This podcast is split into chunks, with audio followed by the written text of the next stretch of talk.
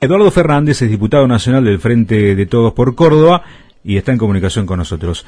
Diputado, lo estamos saludando Edgardo Chini, mi nombre es Federico Smith. Buenas tardes, ¿cómo va? ¿Cómo le va Federico? Digo, me van a pedir un canje para Córdoba, que Córdoba Estaba pensando, no hay no hay corso, no hay este no hay este. Tenían que hacer así como corriente.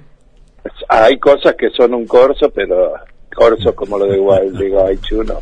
Sí, estamos acordando por Bailo que, que viene de allí, de, de Gualeguaychú, que es el nuevo secretario de Agricultura. Bueno, ¿cómo, cómo, cómo vivió la sesión de hoy? Una sesión especial, ha pedido justamente para la renuncia de, de Massa para que mañana ya pueda estar habilitado para, bueno, asumir justamente como nuevo ministro de Economía. Bueno, yo creo que el mismo Sergio Massa eh, rescató en la reunión de bloque, la despedida también fue muy emotiva. Nosotros pensamos que los que creemos que el frente de todo es un frente de diversos eh, procedencia de diversos lugares que fortalecer y consolidar el frente y que Massa viene a cumplir ese rol político y que las distintas patas con la, la vicepresidenta, el presidente, y Massa logren eh, recuperar credibilidad, yo no digo solamente en los mercados que son especulativos y eso no los tranquiliza nada, sino el lucro, sino también en distintos factores de decisión y fundamentalmente en la población, que vea que hay una voluntad del frente de todo con cumplir el compromiso que asumimos en el 2019 de lograr mejorar la producción y el trabajo y la distribución de esta de esta creación de riqueza también. Diputado Edgardo Chini, buenas tardes, ¿cómo le va? ¿Bien?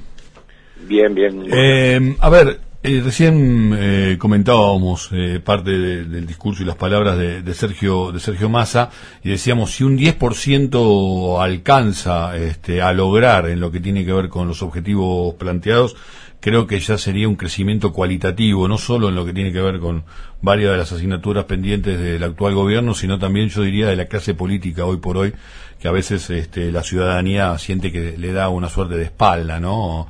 Eh, a muchas de las necesidades que, que se viven. Y por ejemplo, planteábamos el tema del presupuesto 2023 como eh, si bien hoy por hoy eh, está en el mediano plazo, eh, como un desafío importante en lo que tiene que ver con un crecimiento para discutir en serio qué tipo de país queremos construir, independientemente después de las peleas como el propio Massa anunciaba, que tiene que ver con la cuestión electoral, ¿no?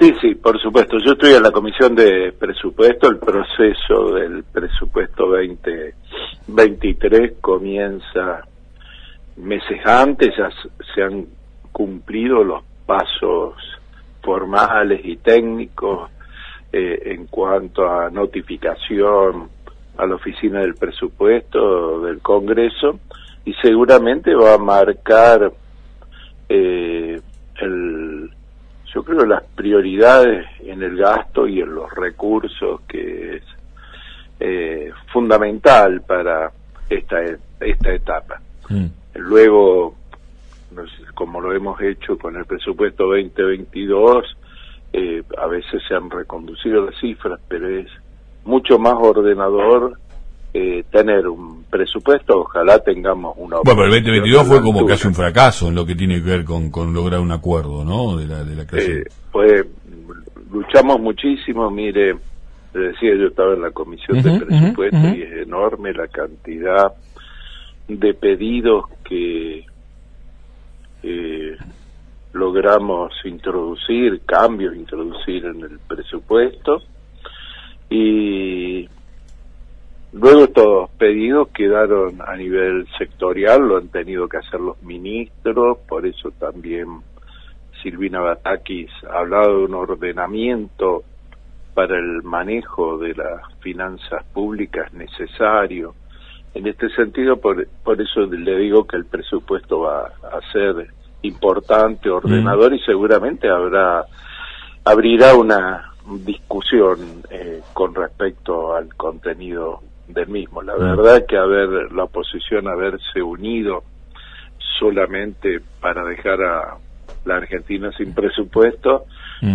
no contribuyó ni a la estabilidad y más aún propició la especulación, que es una de los grandes motores de la inflación. Sí, seguramente el rol de Batakis fue ordenador, ¿no? En cuanto a muchas de, de las iniciativas que había que poner en juego, más allá de que este, fueran molestas para, para algunos sectores, y esto es lo que encuentra Massa también en esta apertura más, más grande en lo que tiene que ver con el rol desde, desde la economía, pero que en lo que hace a la política y en lo que hace a la Cámara Baja, el nombramiento de, Cecilia Moró está produciendo algún ruido también en algún sector de la oposición, porque es definida como una diputada, que es la primera vez, ¿no? Que una, que una mujer preside el cuerpo y eso es una buena noticia. Digo que a veces es definida como una diputada que no está tan abierta al diálogo con los sectores opositores.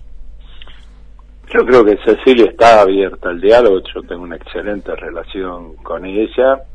Lo que se encuentran es con alguna firmeza ante tantas provocaciones. Usted ha visto, es una ocasión, como lo remarcaron algunos diputados de bloques minoritarios, de eh, estar haciendo un traspaso democrático del eh, del, mandato que significa la presidencia de la Cámara y de los acuerdos previos.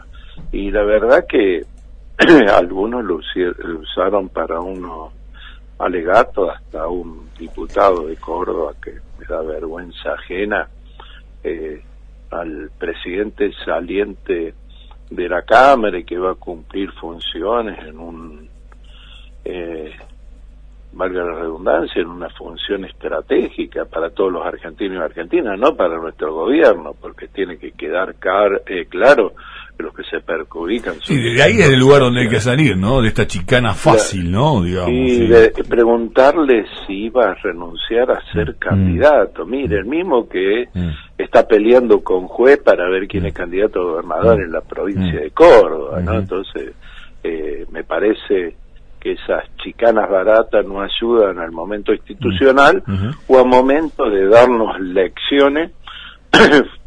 eh, nosotros hemos reconocido todo el tiempo que es cierto, nos tocaron tiempos dificilísimos. Calcule usted que el anterior presidente decía que tenía una tormenta, viento en contra o cualquier cosa. Nosotros tuvimos una pandemia, nos dejaron un país recontra endeudado y luego vino la, la guerra de Ucrania y yo agregaría a esto la cuestión climática que, que va a alterar también mercados mundiales. Diputado, por último, ¿le, puedo pedir que, que, nos dé una opinión acerca de este nuevo rol que tomó el presidente? Él ayer lo dijo expresamente, ¿no? Comienza una nueva etapa, dando a entender que bueno, mm, quedaba al margen de algunas decisiones que iban a ser a partir de ahora de, Sergio Massa. ¿Qué opina de, este nuevo momento? Yo creo que el presidente, no voy a ser eh, interpretador de lo que ha dicho el presidente, pero yo creo que lo que tanto el presidente, la vicepresidenta Sergio Massa nos han transmitido es que esta etapa es de entendimiento para lograr resoluciones que tengan el peso político necesario y que nos permita cumplir con los compromisos que asumimos con el electorado en 2019. Eso es lo principal en esta altura de las circunstancias y de las decisiones. Gracias, diputado. Un saludo grande. ¿eh? Un abrazo. Hasta luego. Eduardo Fernández, diputado del Frente de Todos por eh, Córdoba.